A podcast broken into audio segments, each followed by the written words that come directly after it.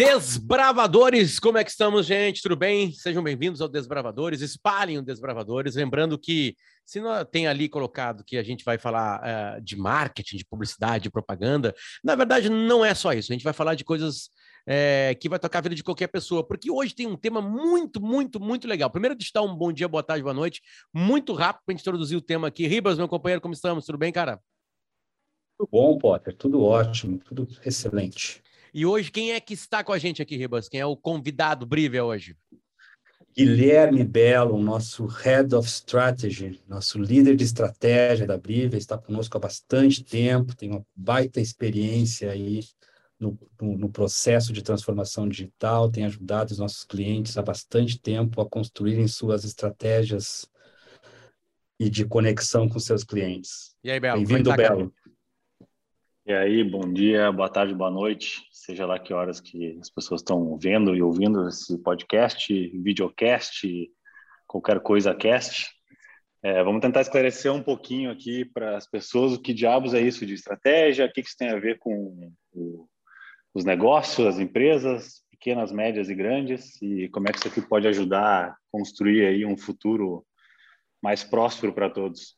E a gente não vai falar sobre, sobre. Se a gente vai falar de estratégia, a gente não vai falar só sobre empresas. A gente vai falar sobre a sua vida, a minha vida, a vida de todo mundo que está nos ouvindo aqui, né? Começa o episódio com essa, com essa grande pérola aqui do, do cinema brasileiro. Play e foi. Conceito de estratégia, em grego, estratégia, em latim, estratégia, em francês, estratégia. O senhor está anotando? Sim, senhor. Vou pedir isso na prova. Em inglês, strategy. Em alemão, estratégia. Em italiano, estratégia. Em espanhol, estratégia. Senhor coordenador, Pois não, meu o 05 está dormindo. o 05 está dormindo. Muito bom, Zé Muito bom, Zé é, eu, eu imagino, Belo, que, que, que, que é uma. Bom, é, o, o, tem, tem nomes de cargos e nomes de cargos, né? Agora, líder em estratégia, tu já tá ferrado na reunião. Na apresentação já era. Se tem que sair alguma coisa dali, tem que sair de ti. É daqui, tem que sair de exatamente. Ti, né? Ah, não, aquele ali é o cara do design, esse aqui é o cara do é o cara do, do financeiro, esse aqui é o cara blá blá blá, essa aqui é, é, é a CEO, blá blá blá. Agora sim, tá, e esse aqui não, esse aqui é o líder de estratégia. Já era. Já era, o foco é tu, já senta na cabeceira, já, e assim vai.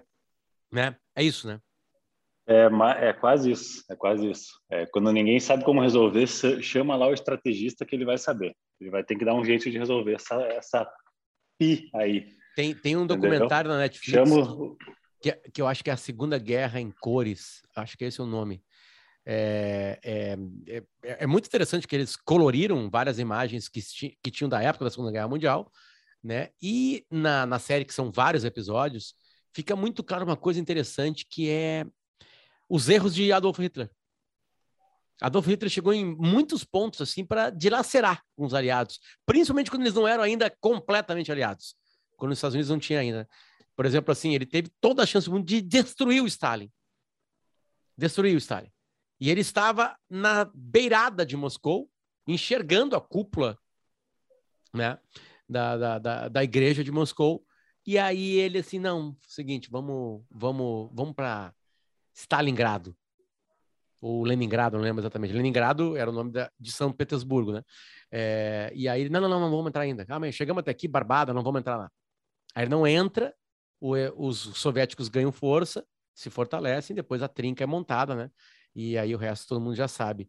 Então tem muitos erros de estratégia, né, num dos maiores carniceiros, né, e genocidas da história da humanidade. Ele como um cara ouviu muito poucos ribas, isso é para ti.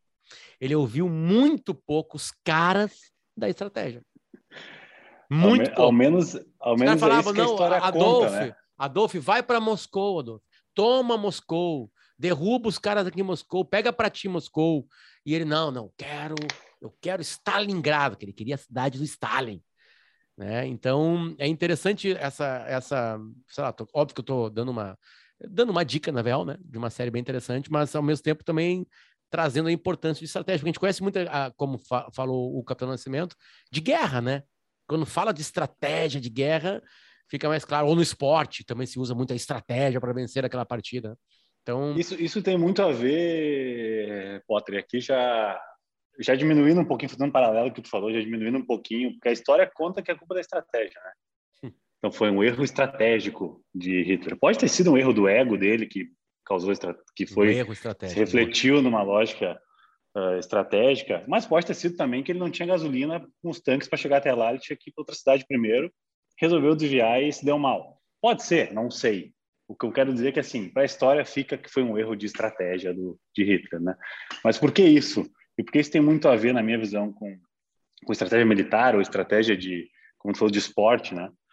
Porque no, no fim do dia, é, o papel da estratégia é entender o contexto, prever cenários e decidir. Essa é a verdade.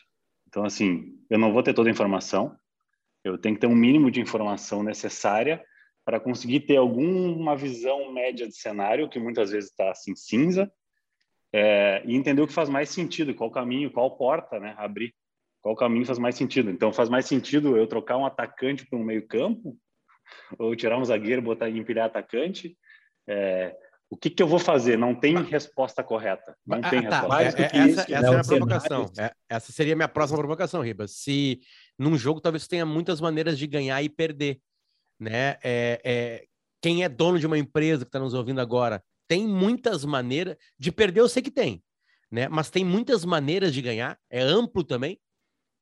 Claro, claro que é amplo. E assim, eu acho que o, o, o mais importante desse processo todo, e o Bel está falando sobre cenários, é que muitas vezes nós montamos nossa estratégia sem combinar com os russos.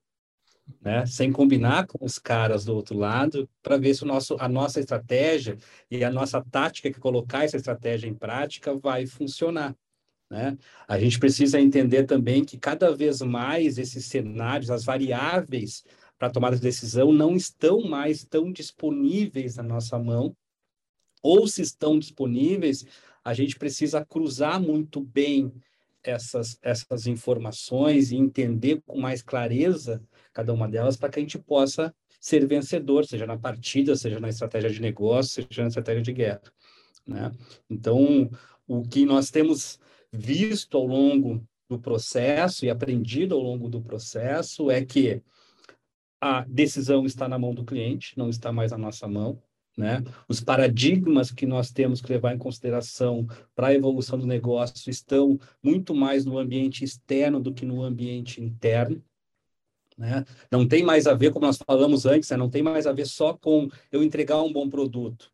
Não adianta mais a minha estratégia ser uma estratégia de construir um bom produto e ter uma boa estratégia de preço, colocar ela no mercado e vai, vai, vai resolver. Não, cada vez mais eu preciso entender as expectativas das pessoas, entender como que uma tecnologia nova que os chineses estão inventando que está começando a ganhar tração lá do outro lado do mundo vai impactar o meu negócio amanhã. Então, essas questões mudam completamente.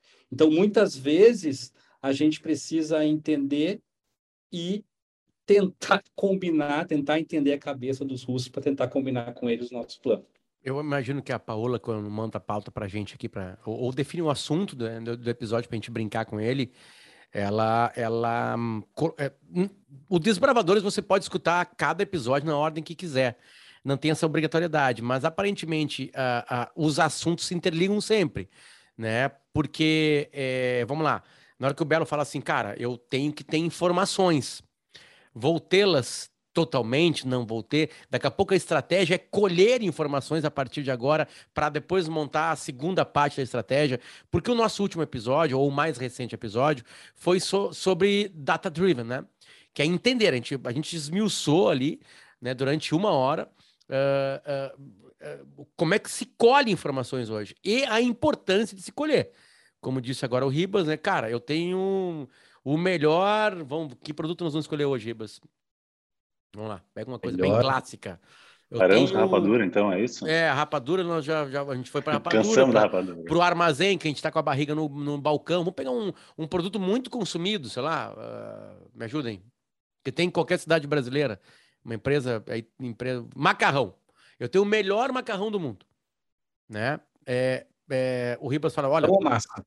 Massa ou macarrão? a massa, Massa ou macarrão? a massa, a melhor massa do mundo. Não basta mais, né? Não basta mais. Ela é gostosa demais, mas não basta mais. E, e aí chega em ti, Belo, e nessa reunião aí, é, onde, onde pegando a linguagem do, da, da tropa de elite, a, a pica não é mais do aspira, agora é tua, né? É, é, se a provocação é essa, chegou lá o dono de uma empresa de massa, pô, que, que legal, né, Ribas? O cara já viu que tem algo desajustado e já procurou vocês tentando resolver, né? E ele fala assim: eu quero, eu tô, eu comecei a vender menos. Eu tenho a melhor massa no mercado, eu consigo comprovar cientificamente que é, a melhor, é o melhor produto que pode entrar dentro de um ser humano, né? Depois de todo o preparo, mais gostoso, e eu tô perdendo espaço no mercado. Como é o começo disso tudo? Percepção não é ciência, né? Assim, eu posso ter tecnicamente a maior massa do mundo, mas a percepção de valor dela não é necessariamente o que o microscópio diz, né? Não é o que a tabela nutricional diz. Melhor É. massa pela, pela, pelo aspecto, pela perspectiva de quem? Dele? Exato. Do público dele? Do público jovem? não, não, não, mas, mas nesse caso, nesse caso, eu, que- eu queria realmente acreditar e, e deixar marcado que ele realmente tem a melhor massa do mundo. Porém, começou a vender menos. Então, eu estou apresentando esse problema para vocês dois, entende? Realmente é uma massa muito, muito boa. Tipo assim, vamos lá, se compara com a melhor massa do mundo na Itália, sei lá onde, entende? Só que ele começou a cair na venda, mesmo tendo a melhor massa, ou seja, né, mesmo tendo um produto absurdamente bom, mas começou a vender menos. Como é que vocês começam a desvendar esse caso? Não, perfeito, mas eu eu estava indo por esse caminho mesmo, tá? É, Que eu acho que tem a ver com isso, com, com o que o Ribas estava falando ali também, que é na percepção de quem, né? Para quem essa massa ainda é ainda é a melhor do mundo, porque ela ela está falando de um histórico, né? Ela Ótimo. era a melhor massa do mundo. Ela pode ainda ser ao, ao olhar do dono da fábrica, do dono da marca. Mas como a gente falou antes dos russos, né? Tem que combinar com os russos é, o mercado reage, né? A concorrência reage. O mundo reage a tudo que tu faz, né? Toda ação tem uma reação, né? É, então tem que olhar o que, que aconteceu. Por que, que as pessoas não querem mais? As pessoas não gostam mais de massa? Ou elas estão consumindo a massa de um jeito diferente? Ou agora elas querem massa com sabor e tem um concorrente que introduziu uma massa com sabor e a minha não tem? É, as pessoas pararam de consumir massa, daqui a um pouco tem um comportamento paralelo aqui que as pessoas não é porque não gostam mais de massa, mas porque as pessoas atribuíam massa a uma reunião de família num domingo. Então a relação de massa tem uma relação familiar, de aconchego, aquela coisa da avó, talvez. Estou fazendo paralelos aqui que Lindo. talvez não sejam verdadeiros, mas Lindo, lindo, lindo. é, e talvez isso esteja se perdendo. Então tem um comportamento humano aqui que está se perdendo por outros motivos que não tem nada a ver com massa, que acabam refletindo na massa. É, como é que a empresa vai reagir a isso? E aí a gente entra num ponto que eu acho que a gente queria conversar aqui, que tem que é aquele ponto do propósito, né? Que é essa empresa ela vai perdurar se ela tiver clareza de seu propósito, porque tendo clareza do propósito dela, ela pode deixar de fazer massa ou ela pode adaptar a massa. impacto de Esse é o ponto. A massa é isso, exatamente. A O massa é apenas um produto. massa o que, que ela ela vai ser menor se ela entender que ela pode fazer outras coisas além de vender massa. Né? Porque ela tem efetivamente um algo, um porquê que ela faz a massa. E se ela entender com clareza isso, pode ser que ela produza Ah. outro tipo de alimento ou outro tipo de produto que não seja a massa. Ribas, a- aqui é, eu acho interessante abrir. em- em- vamos, a massa vai nos acompanhar, tá? Hoje, durante todo o processo, né? É, vamos lá. O propósito dessa empresa, né? É, se o propósito era fazer a maior massa do mundo, tá lascado. Porque o mundo mudou e não interessa mais ser a melhor massa do mundo. O propósito, no fundo, era deixar pessoas felizes. Vou avançando. Eu existo para deixar pessoas felizes. Como? Comendo massa. Mas o meu nome lá, fulano de tal, o nome da massa, existe para deixar pessoas felizes ou para me, me ajudem, sei lá.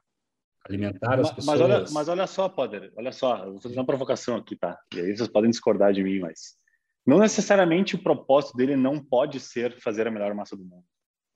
Pode. Eu quero, eu quero ser o melhor produtor de massa do universo. Seja lá o que quer que isso signifique. Só que a única coisa que ele tem que entender é que, uma vez que ele se coloca nessa posição, ele está limitado a fazer massas. E aí ele vai, talvez o mercado dele diminua e ele vire uma empresa de nicho, de entusiastas de massa. E não tem nada errado nisso. Não tem nada errado nisso. A única coisa é que se ele se construiu por uma indústria, para ser uma indústria de produção em massa, vender muita massa para muita gente, vender para todo mundo, ele vai ter que adaptar o negócio dele para vender para Tá. poucas pessoas. E quem decide isso, Belo? Quem é que decide isso? Você, vo- vocês podem ter a, a, a- Vocês sentem isso? Tem algo de psicológico nas relações de vocês com quem procura a Brívia, né? De, de daqui a pouco vocês chegarem. Você tem uma reunião inicial, o problema é apresentado, e aí vocês se voltam. Deve ter algum tipo de pesquisa, uma semana depois você nota assim, cara, na real é o seguinte, não vai rolar. Na real, ele não precisa se incomodar em ser a melhor massa do mundo. Ele tem que. Não é esse o propósito. E aí, como é que é? É, é tem um É- é- é o teu amigo, é o teu amigo. É teu amigo que, sei lá, que, que, que diz pra ti que tá uma crise no casamento. Aí, e aí ele chega lá e, e aí tu começa a conversar, tá, mas por quê? Aí começa a apresentar um monte de coisa e ele acha que a razão é tal. Na real, a razão é ele.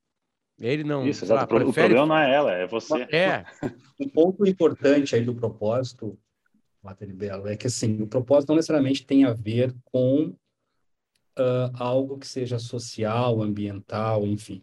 O propósito tem a ver com uma crença, com uma verdade. Pode ser que o propósito dele venha das características dele, da cultura italiana dele. E aí ele quer efetivamente entregar a melhor massa para o mundo, porque ele entende que uma boa macarronada, ela é ah, igual à felicidade, é igual a famílias famílias reunidas. E aí está a verdade dele. Então ele tem lá um histórico, uma crença, valores que vão fundamentar esse propósito, que pode ser produzir massa, mas cada vez mais a gente tem visto que quando o propósito ele é tangível dessa forma, ou até mesmo mais pragmático, mais restrito, que é como, por exemplo, produzir a melhor massa do mundo, esse negócio ele tem uma certa validade, porque ele está cada vez mais suscetível a transformações, a mudanças do mundo.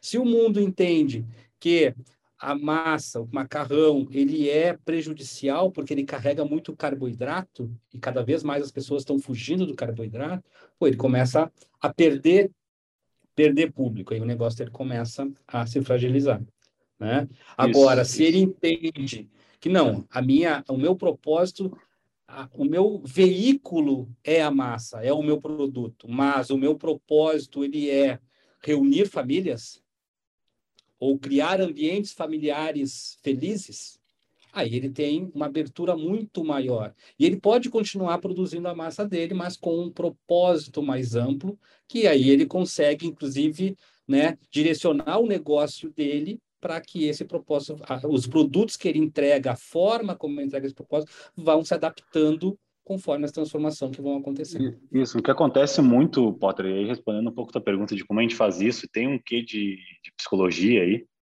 porque tem isso, tem que achar o, a essência daquilo, o que, que era verdadeiro lá no início.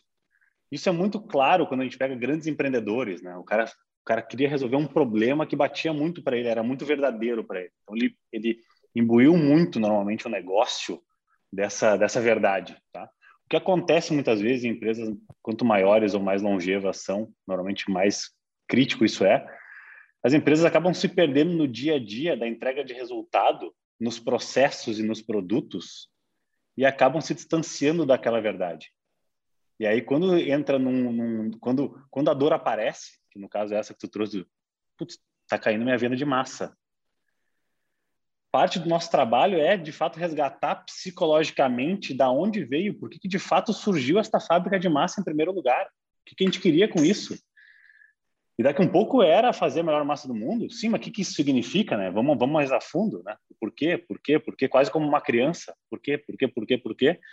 É, mas daqui um pouco não, era isso. Eu queria transmitir para as pessoas o sentimento que eu tinha na casa da nona. Porra, mas peraí, então tem uma coisa maior aqui. Quanto mais intangível é, mais valor tem. E menos preso ao paradigma de negócio eu posso ficar para o futuro. Né? Mais verdade eu carrego para o futuro. Só que também é mais difícil de tangibilizar para as pessoas, né? O nome já diz, é intangível, é um valor intangível. É difícil de imbuir as pessoas disso. Agora, quando eu consigo, eu sou quase imbatível.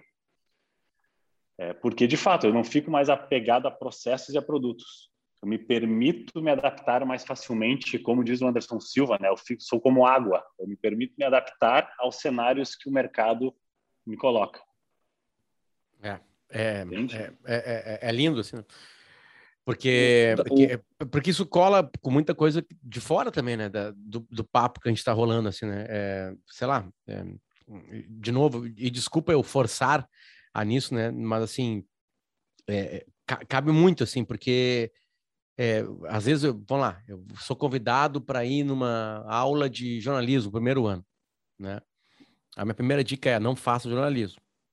E aí, assim, vamos continuar? Vamos, então tá, vamos lá. Aí, tá aí, Potter, o que, que tu pensa do futuro? Aí eu me sinto meio um. um, um eu me sinto meio. Vou falar um palavrão, assim, tipo assim, eu me sinto meio merda, assim, porque não há uma estratégia, ou melhor, talvez haja uma estratégia, mas assim, não há uma estratégia de pensar no futuro, porque há a provocação de a gente, e a gente já vai entrar nisso, né, de é, a, a, empresa queria vender o hoje, né? É, a empresa que hoje só está enxergando hoje vai se arrebentar né? Porque olhar para frente é enxergar que lá na frente tem um quebra-mola, lá na frente tem um buraco, eu vou ter que enfrentar uma, eu vou passar pelo buraco. Então, quanto mais protegido estarei, é, quanto mais protegido eu, eu, eu, estar agora, esse buraco vai ser menor para mim, né? E, e, eu me sinto um pouco assim mal, assim, tá, mas o que, que é, o que, que seria estratégia pensando no futuro? Aí eu respondo, cara, a, a minha estratégia hoje é muito de presente, é tipo assim, eu quero fazer produtos que me deixem feliz. Eu quero fazer. O Ribas participou da primeira reunião, por exemplo. Pota, a gente quer fazer lá um programa que vai ser um podcast, talvez videocast, a gente quer decifrar esse nosso mundo, porque a gente acha que às vezes não, né, não fica muito claro, né? Porque a gente vai fazer. Né, porque mudou muito esse nosso mundo, e realmente mudou quando eu fiz. Porque a gente fazia jornalismo, tinha aulas de publicidade junto, não tem nada a ver com aquilo que eu estudei lá em 98, 99, né? Na publicidade e propaganda 1, 2 e 3. Acabou aquilo lá. Aquela aula morreu. Sei lá o que sobrou daquela aula lá. Então, é, é, e aí eu ah, volto, desculpa tá longa, mas eu vou chegar lá. É, e aí eu não tenho muito uma estratégia de amanhã. Porém, eu confio muito de que se eu viver me divertindo, eu vou entregar um bom produto, outras pessoas vão gostar, e talvez aí esteja o meu amanhã. Entende? É, é, é Para quem só está nos escutando, o Belo e o Ribas estão fazendo que cinco cabeça, né? É, não sei se é um cacuete ou se eles concordam nisso mesmo comigo. Porque vamos lá, vamos tentar brincar um pouquinho com esse meu pensamento. Né? Porque aparentemente eu sou uma empresa que procurou vocês agora, a minha carreira, a carreira do Potter, é, e o meu problema é o meu medo de achar que eu não estou preparado para coisas que vêm acontecer. Só que eu já falei isso para vocês, já que a gente está brincando com as coisas de psicologia. Mas eu, eu, é, Ribas, Belo, a, a, minha estratégia hoje está sendo me divertir no, no hoje. No hoje mesmo aqui nos Desbravadores, nos outros programas que eu faço. É, mas eu tô com medo do futuro. O que, que vocês falariam para um cliente como eu, que, que leva essa angústia para vocês, não tem muito olho na manhã? É importante que você tenha, Potter, porque você está dizendo assim, que você está fazendo, você tem uma, um certo propósito, um certo porquê você está fazendo as coisas hoje, que é por diversão. Mais do que do pensar em ganhar dinheiro, você está botando na frente o se divertir. Né? Isso, de certa forma, é uma bússola para o futuro. Né? Como é que a, a consequência dessa entrega da diversão, medir o quanto você está conseguindo se divertir hoje, é super importante. Você está entregando o seu hoje. Mas o que, que é se divertir no futuro? Como é que você vai conseguir fazer isso ali na frente? O grande problema do, dos negócios, muitas vezes, é que a gente baixa muito a cabeça para entregar a performance do ano e esquece de olhar para o que está acontecendo à nossa volta. É importante que você tenha essa dualidade, essa, esse, essa preocupação em manter a sua entrega bem hoje, mas comece a entender o que está acontecendo ao teu entorno, que pode impactar como você vai se divertir amanhã. E isso é a, o pensar, digamos assim, no hoje, no, no amanhã e, te, e tentar, Sim. inclusive, projetar olhar, um depois de amanhã. Olhar para os lados não deixa de ser uma, uma estratégia de olhar para o futuro. Exatamente. E, não, não, e olhar para o que está acontecendo ao teu entorno é super importante. Mesmo que essas coisas que estão acontecendo no teu entorno não sejam diretamente relacionadas a você.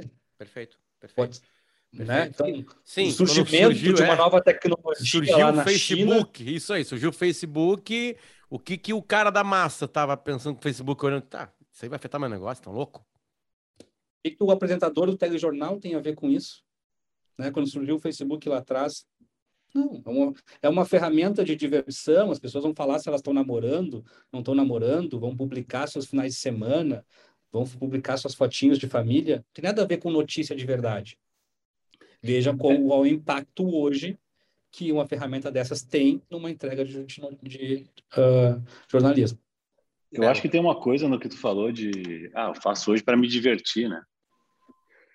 Que primeiro que assim, eu diria que é uma das melhores estratégias que tu poderia adotar, sinceramente, porque te permite ser completamente maleável e te adaptar a qualquer momento, porque tu está fazendo pela diversão, tu está fazendo porque aquilo bate com uma verdade para ti.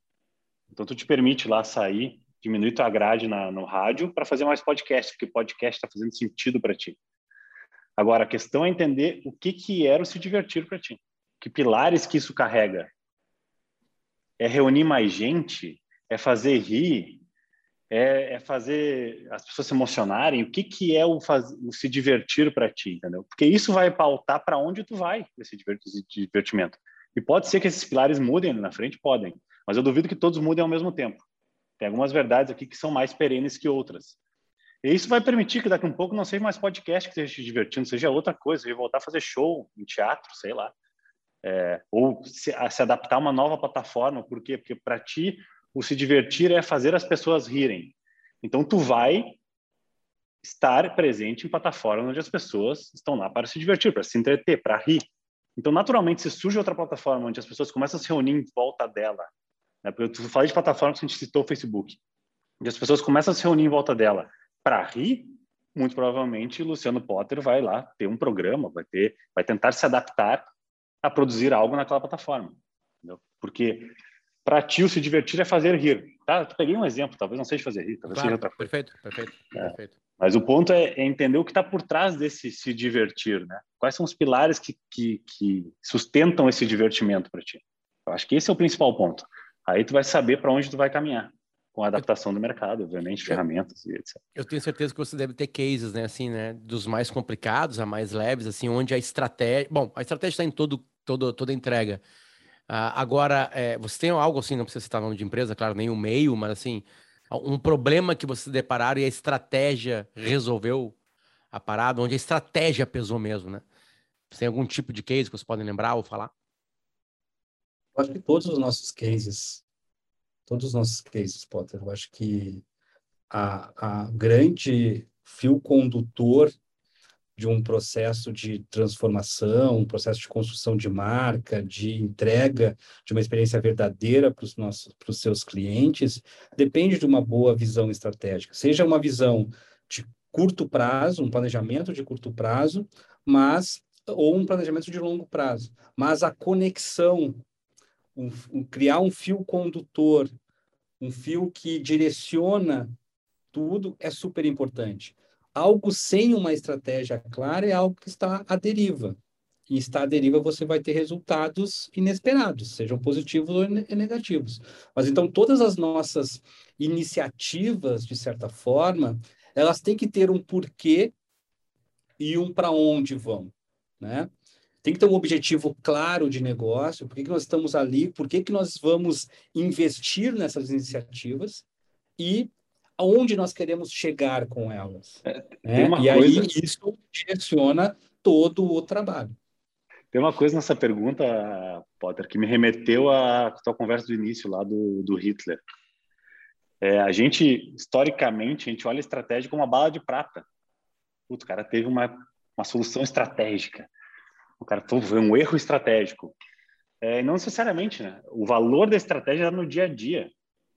Entendeu? O valor da estratégia está entender esse contexto, entender esse propósito ou objetivo de negócio, para onde eu quero ir e garantir que diariamente todas as minhas ações estão indo naquela direção. Então, talvez a sua pergunta seja um pouco isso, ah, qual é que foi o grande insight que tu deu que pô, revolucionou o negócio? Isso é muito raro, são poucos os casos onde isso acontece. A estratégia está na consistência da decisão, de ter clareza de para onde tu quer ir e decidir recorrentemente seguir naquela direção. Então, quando tu falou lá de dados, estou voltando lá no início da conversa, tá? Falou de dados, ser data-driven e tudo mais. É, a Big Data, tudo é dados, tudo eu posso medir e tal. Ah, mas tem valor nenhum isso aqui se eu não souber para onde eu quero ir. O dado só tem valor se eu souber dar sentido ao dado. E dar sentido ao dado é ter olhar estratégico ao dado. Ter olhar estratégico ao dado é saber o que, que meu negócio representa, saber para onde eu quero ir e aí ler estes dados sobre este viés. Né? Então a estratégia ela se dá no dia a dia. Por isso que eu, quando o Ribas dá o exemplo, ele não cita nenhum exemplo, ele cita todos os nossos trabalhos. Porque é isso porque é no o valor do dia a dia de clareza de, de seguir naquele caminho que está a estratégia. É, é, Ribas, eu acho que aí abraça muito assim aquela ideia que se tinha antes da super publicidade, né? É, que a gente até citou aqui alguns, acho que foi com o Márcio, não lembro, que a gente citou assim, né, de, da, das grandes estrelas da publicidade, né? A gente conhece quais são os maiores publicitários do Brasil. A gente conhece, a gente, aqui no Brasil, aliás, a gente conhece alguns nomes, né? A gente conhece os, os publicitários da seleção brasileira, os ministros do STF, né? Os chefes da, da, do Congresso, ali, do Senado e da Câmara dos Deputados, a gente sabe alguns nomes assim. Eles aparecem muito, eles gritam muito para gente. Quem está na CPI, tem uma CPI na moda, pá, explode quem são os nomes da CPI. Né? Tanto que participar de uma CPI é muito importante, né? Para os políticos, para eles quererem aparecer. Mas é, é, antes era assim, sei lá, a gente viu muitas empresas assim com essa bala de prata. Né? O que fez a né? empresa né? foi. É, Havaianas, por exemplo. Havaianas é um, é, sempre vai ser um case em qualquer coisa. Que Havaianas existe no nosso pé desde que a gente é muito pequenininho, principalmente os mais velhos. E era um chinelo, acabou. Tinha em qualquer armazém do Brasil. Eu morava numa cidade chamada Ibiqui, na Bahia, tinha, sei lá, na época, 7, 8 mil habitantes e tinha Havaianas. Então a distribuição da Havaianas era importante. Eu rasgava a Havaianas embaixo, botava um preguinho embaixo, para não escapar tira. Até acho que teve, né? Não escapa as tiras, né? Acho que era meio que uma, uma frase promocional, tinha, tinha né? Isso. Acho que tinha, né? E só que de repente, cara, de repente a Havaianas veio e não acabou agora. Agora não é só a do pedreiro, né? Não é só aquela do pedreiro. Agora tá no pé da, sei lá, na época, não vou lembrar, mas se fosse hoje da Isis Valverde, da da Bruna Marquezine, né? Estrelas da moda ou ou celebridade de um país, né? Lá era uma bala de prata. Né? Então, abraçando um outro case, assim, o que, que é esse dia a dia da Havaianas hoje? Dia a dia da Havaianas é um pouco nós estamos nós estamos circulando e falando aqui, ó, o que, que mudou da Havaianas? Ela entendeu que ela não era só um chinelo, que não era só um chinelo para o não era só um calçado simples, barato que tu colocava no pé, ou tu usava ele para trabalhar, ou usava para tomar banho, para não escorregar no chuveiro, né? Ela entendeu que era um, um, um objeto de moda, de estilo de vida, que podia projetar uma forma diferente. E, acima de tudo, ela era genuinamente brasileira. Isso, que aí que tá. embarcar a toda a cultura brasileira, a diversidade brasileira num produto e exportar esse produto para o mundo, conectando esse produto com os mais dif diferentes territórios temáticos possíveis. E aí ela sai de um produto para uma promessa, para uma para algo maior. Tá, lindo. Então, ela, ela, imbui, ela imbui um valor intangível à marca Havaianas e permite que ela saia de ser uma fábrica de chinelos. Tá, então deixa, deixa é, eu me corrigir. levar a alegria do brasileiro pode ter sido, naquela marca. Pode, pode ter sido um processo, pode ter sido um processo longo de pesquisa. Isso que eu ia te perguntar. Entendeu? Pode ter sido uma grande ideia. Entendi. Uma grande, é. né, um insight gerado na cabeça de um indivíduo, seja ele o publicitário que estava cuidando da conta, seja ele do empresário, seja ele do designer de produto, seja ele de um cara da, do É, chão de fábrica. A gente, a gente ah, é, é bom pensar nesse case, né? Porque essa mudança não tinha rede social nessa mudança da Havaianas. Ou seja, né, a, a, a, o data-driven aqui já é mais complicado, né? Já é mais complicado. Né? A gente tinha que estourar as tiras, eles fizeram uma campanha que não estourava. Né? E basta. Então, é, é, é, é, abrir um pouquinho mais isso, Ibas. Aparentemente é um processo coletivo, talvez demorado, de encontrar alguma coisa, porque as informações eram mínimas, né? Eram mínimas. mínimas e, e podia ser muitas vezes da, da aplicação do produto. Se eu não me engano, se eu não me engano lá atrás, algumas pessoas começaram a inverter a sola da Havaianas. Lembra que a Havaianas você podia tirar as tiras E ela ficava colorida. Meu Deus, óbvio. e aí colocava e ela ficava mais bonita. E ali surgia a Havaiana top, aquela primeira Havaianas fora do padrão.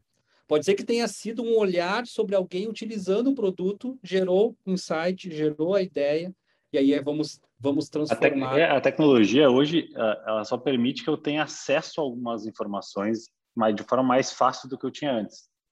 Mas na prática eu estou olhando comportamento igual. Na prática alguém estava ali olhando que as pessoas, puta, peraí, mas aqui tem um negócio. Aqui tem uma coisa de cor, tem uma coisa de usar diferente, tal, de, ter- de querer um, um produto mais macio. Aqui, peraí, eu tô vendo o cara usar essa Havaianas lá na roda de samba para usar como batuque. Opa, peraí. Isso aqui é mais do que tá faltando um tamborim aqui. Isso aqui o cara tá botando o produto no contexto alegre dele, no contexto de vida brasileiro, e começou a construir em volta disso.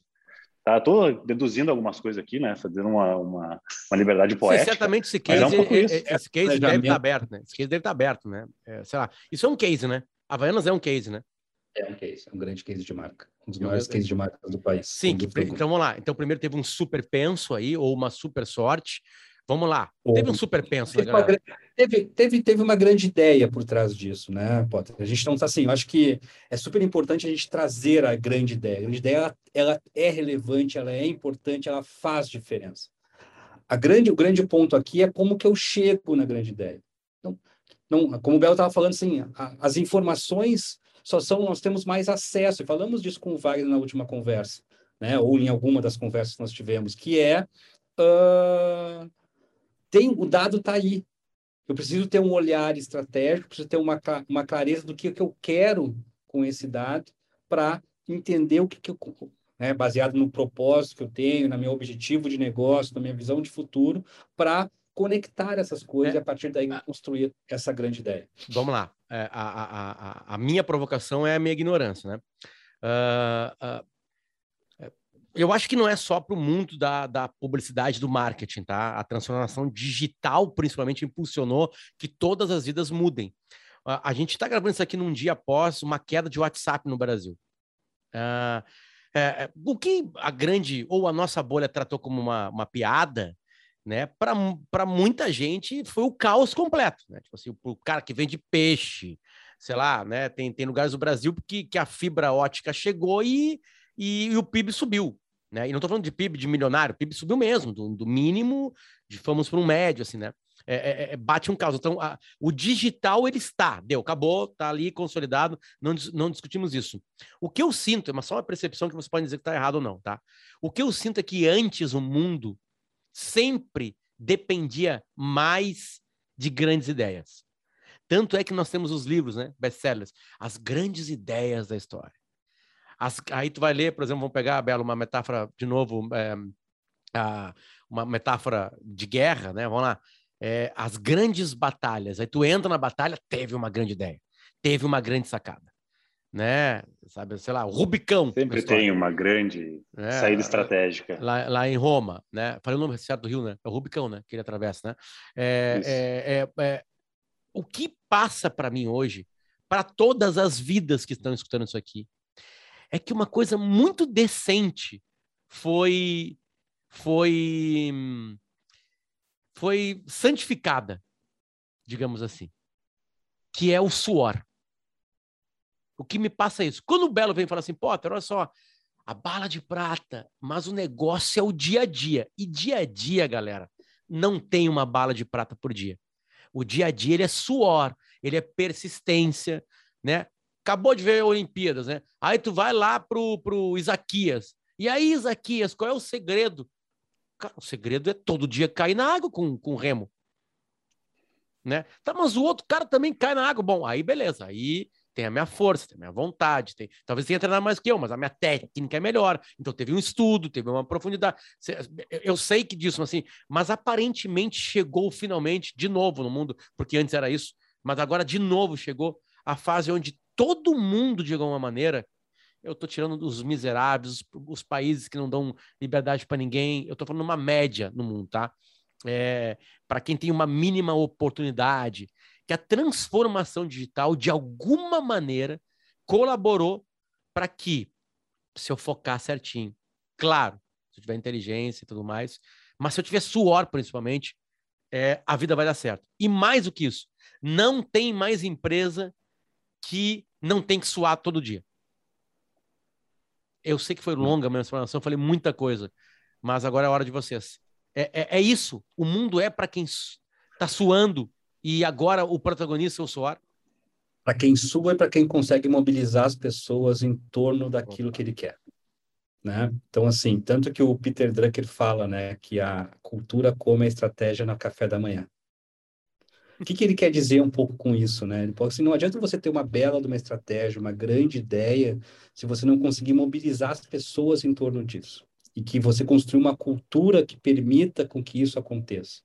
Né? Então, assim, tem que ter, obviamente, muito trabalho, muita dedicação, muito controle, olhar para todas as informações que estão estourando na nossa, na nossa tela o tempo inteiro.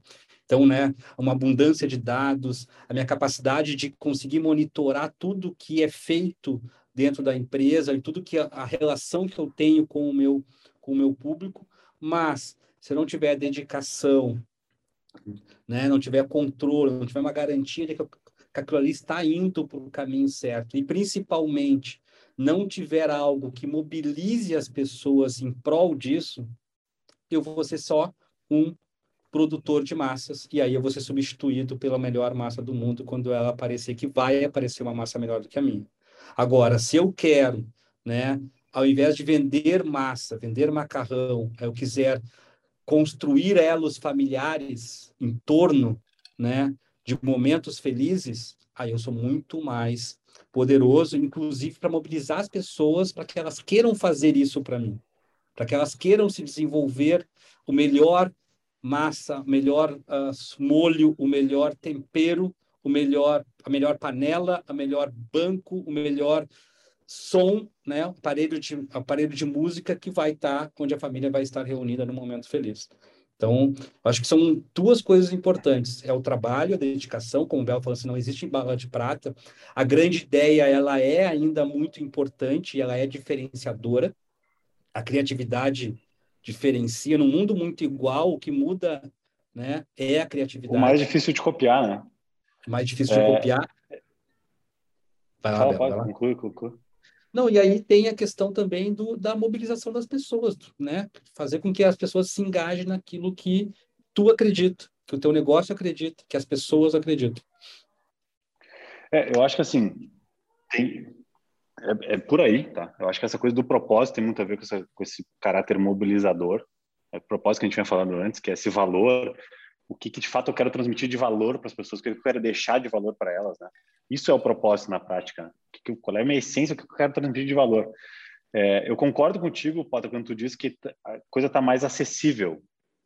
O suor, é, vamos dizer assim, ele recompensa mais.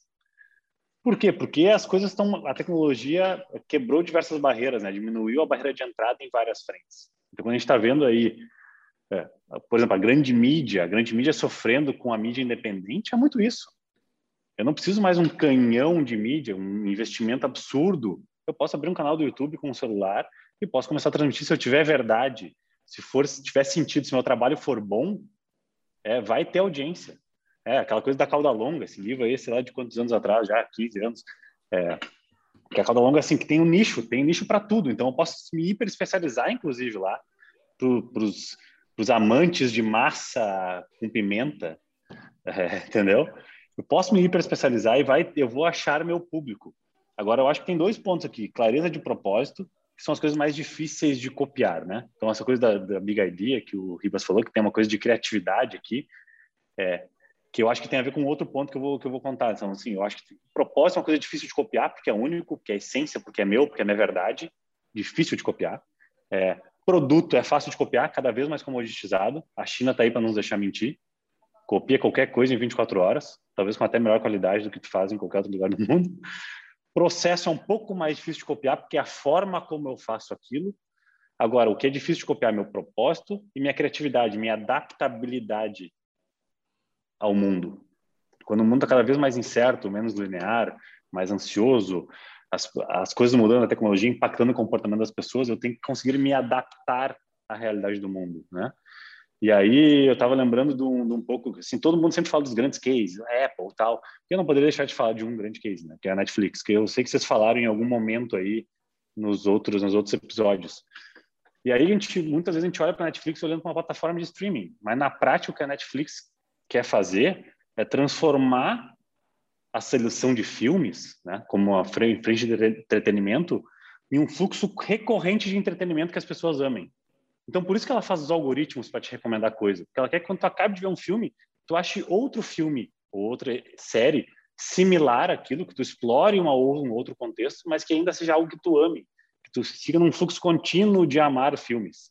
E é por isso que ela sai de fazer DVD. Se ela fosse fazer uma empresa de DVD, ela é uma empresa de logística. Não, ela é uma empresa que quer fazer um fluxo recorrente de entretenimento, certo? E aí ela entende que, pô, se surge uma nova tecnologia de streaming, agora isso aqui está maduro, puta, faz muito mais sentido eu construir um fluxo de entretenimento lá do que enviando DVD para casa das pessoas, porque é muito mais contínuo. É, e, e então ela vai para uma plataforma né? de streaming. Tem, isso, isso, ela tem, vai tem, pra... tem, uma cultura no nascedouro já de uma quebra de algo, porque isso, imagina, a Netflix isso. nasce com uma blockbuster em cada cidade americana, no mínimo uma, né? É, então, tipo, o que, que é? Tu vai fazer uma coisa para quebrar o blockbuster? Vou, eu não vou ter prédio, eu vou entregar pelo correio. Aí começa a entregar DVD e Blu-ray pelo correio. Aí, 10 anos depois, isso é 97, 10 anos depois, ela olha que a Amazon Prime Video está fazendo alguma coisa e faz a mesma coisa, chega nos estúdios. E ela tem uma outra revolução, que é começar a fazer. Ela isso, começou a produzir. Isso, é eu ia chegar. Ela, ela vira um estúdio de cinema, ela vira uma produtora de cinema não porque, ah, que é legal dar dinheiro esse troço de fazer cinema. Não, porque muitas vezes nem dá dinheiro. É, é, porque, de fato, ela entendeu que, cara, tem um monte de comportamentos aqui, um monte de sequência de coisas que as pessoas gostam que eu não acho no mercado para manter esse fluxo de entretenimento. Então, eu vou começar a produzir esse fluxo de entretenimento. Vou eu começar a fazer e entregar para as pessoas. Então, é, esse é o ponto, entendeu? A essência dela é outra. Não é simplesmente ir lá ganhar dinheiro ou entregar no filme fazer uma plataforma de streaming. E isso permite que ela se adapte. Daqui a um pouco surge uma outra tecnologia melhor que o streaming, ela vai se adaptar para essa tecnologia. Mas, mas, tem aí. Daqui a né? um pouco expande do cinema, daqui a um pouco é música, daqui a um pouco é outra é, coisa, entendeu? Mas aqui tem uma coisa que é, foi bom esse jogo de vocês agora aí, né? Porque é, de alguma maneira fica num círculo, né, Ribas, que é, é, quem é que vem primeiro hoje, né? Tipo assim, tu fala assim, suor. Aí o suor tem que ter capacidade de mobilização né? Isso vai ao encontro de cultura. E aí, se tu consegue colocar cultura, que da Netflix, que é, é, é te entregar algo com qualidade da, em séries e vídeos, não interessa como, eu volto para o suor para fazer isso aí. Eu mobilizo e aí eu viro uma cultura. A cultura virou o suor e a mobilização constante. Claro que no meio disso tudo, nessas setas aí tem um monte de inteligência. E aí, no momento que, que o Belo fala, cara, olha, o produto eu consigo copiar, o processo eu consigo copiar. Né? Criatividade é difícil de copiar. E o propósito é talvez impossível de copiar. Né? Porque hum, propósito é propósito, né? Tipo assim. Quando é verdade, ela é só minha, né? Não, não é só minha, mas ela bate com a verdade das pessoas. Ela res... tem uma ressonância na verdade das pessoas, mas é muito difícil, né? Eu estou competindo pelo mesmo pelo mesmo espacinho no coração da pessoa, assim, é difícil. Então, quem ali, quem chega primeiro, ganha normalmente, tá? E aí tem uma coisa estratégica, só porque eu não queria perder essa lógica da adaptabilidade, que a gente está falando de estratégia antes do dia a dia, estratégia suor, fazendo no dia a dia, que essas duas coisas, a estratégia tem que olhar para o hoje, então ela tem que estar tá construindo o dia a dia, tem que ter clareza de, cara, meu negócio é construir um fluxo de entretenimento para as pessoas. É esse o negócio. Porque senão é muito fácil me perder para não, peraí, eu tenho que buscar usuários ativos. Não, não. Isso aqui está entregando o objetivo lá de faturamento. Beleza, isso é importante também. Mas o meu negócio, a essência dela é construir o fluxo lá. Lembra? Entretenimento para as pessoas. É esse meu negócio. Senão é muito fácil tu te perder no dia a dia dos números, daqueles objetivos financeiros, objetivos de, de plataforma, de ferramenta e tal, do, do, até da, dos números de vaidade lá, de quantos seguidores eu tenho e tudo mais, tá?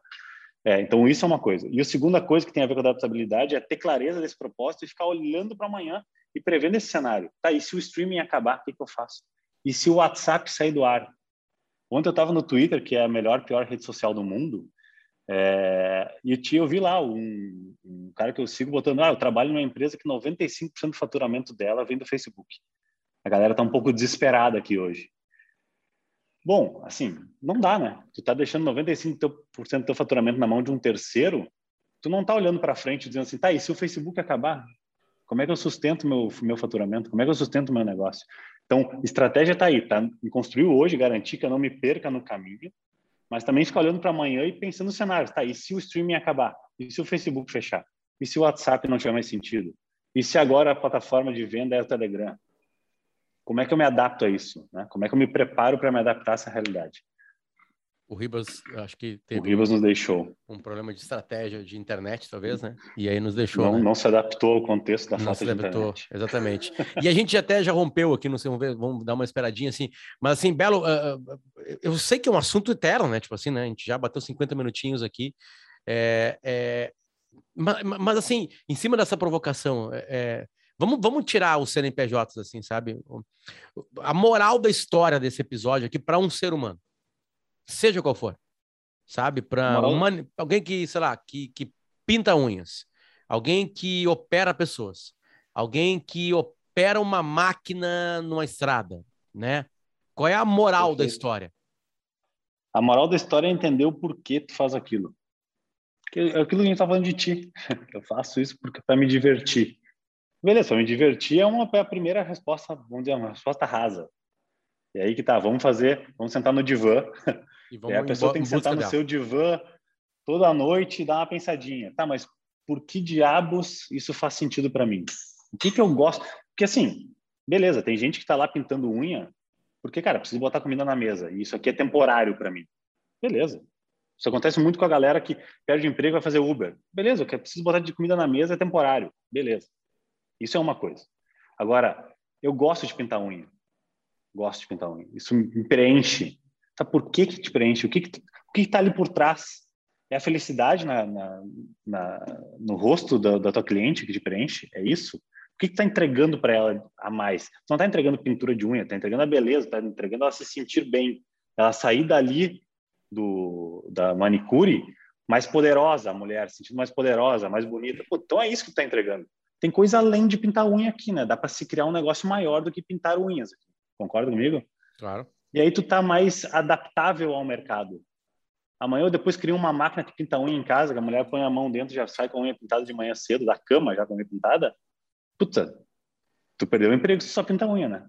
Teu negócio acabou. Mas agora, se teu negócio não é pintar unha, deixar a mulher sentir mais poderosa, mais autoconfiante, pô, tu consegue te adaptar a essa realidade. Né? Tu consegue criar algo maior por trás disso. Acho que é por aí a conversa. Ribas, a provocação final foi essa pro Belo, né? De que, beleza, vamos esquecer o CNPJ e vamos focar, né? E, agora tu, tu não é entendi, nada, porque tu voltou, nós estamos falando de manicure, né? Mas vamos lá, a provocação é assim, tá, eu tirei os CNPJs.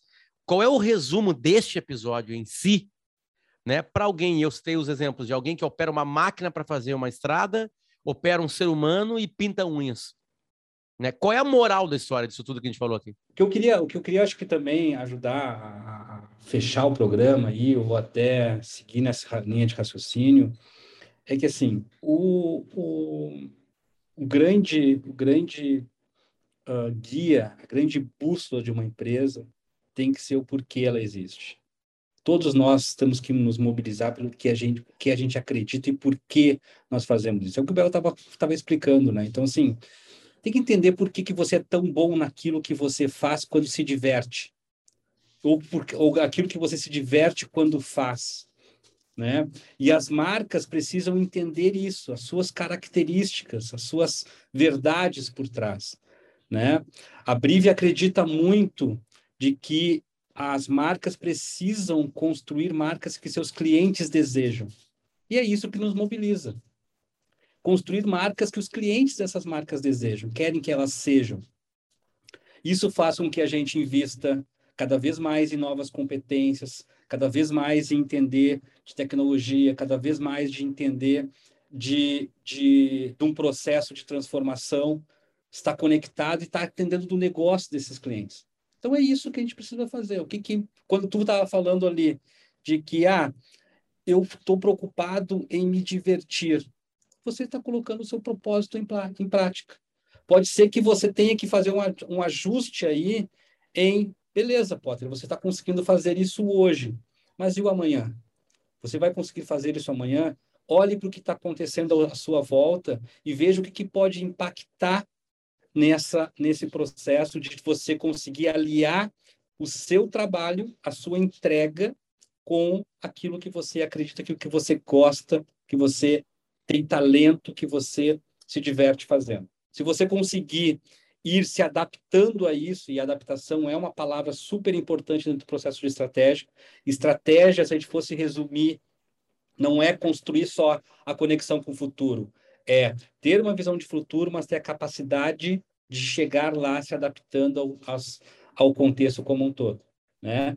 O, o dia a dia está aí, e entendendo os ventos laterais que te tiram do rumo e se ajustando para que você chegue aonde você quer chegar. Né?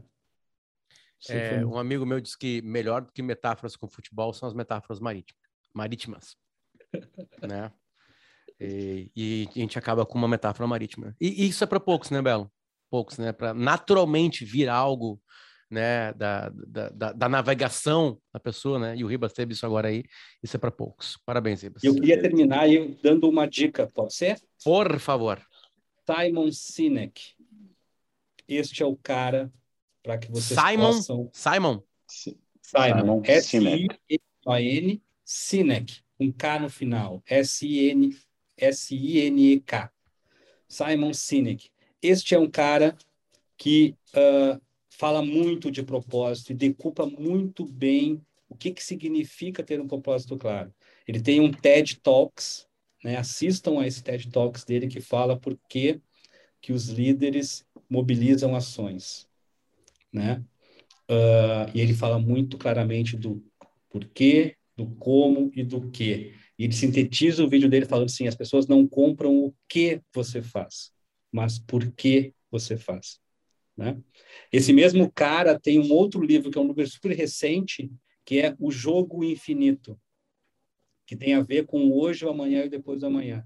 Nós tratamos a nossa vida, o nosso negócio, como um jogo finito, como uma partida de futebol, uma partida de basquete, que tem um tempo, ele acaba e tem um resultado. Né? Enquanto nós deveríamos tratar isso como um jogo infinito que é a nossa vida, relações de longo prazo. Quando a gente pensa no entregar o resultado no dia 31 de dezembro, e tem a meta do dia 31 de dezembro, e todo mundo se mobiliza pela meta de 31 de dezembro somente, o que a gente faz dia 1 de janeiro? O mundo acabou, as coisas, a corrida acabou. Não, as coisas continuam. E é assim que a gente precisa atrapalhar os nossos negócios. Claro que a gente precisa chegar no dia 31 de dezembro entregando aquilo que nós propusemos a entregar. Mas a gente tem que pensar que ali não acaba o nosso negócio, nosso negócio continua. E essa relação de longo prazo que a gente tem que trazer para nossas vidas. Grande episódio. Eu aprendi muito. Espero que você que assistiu ou nos ouviu também tenha aprendido bastante. Muito obrigado, Ribas. A gente volta na semana que vem, beleza? Valeu, pessoal. Belo, um prazer Valeu, te conhecer, galera. cara. Valeu. Muito obrigado, cara. Prazer foi meu.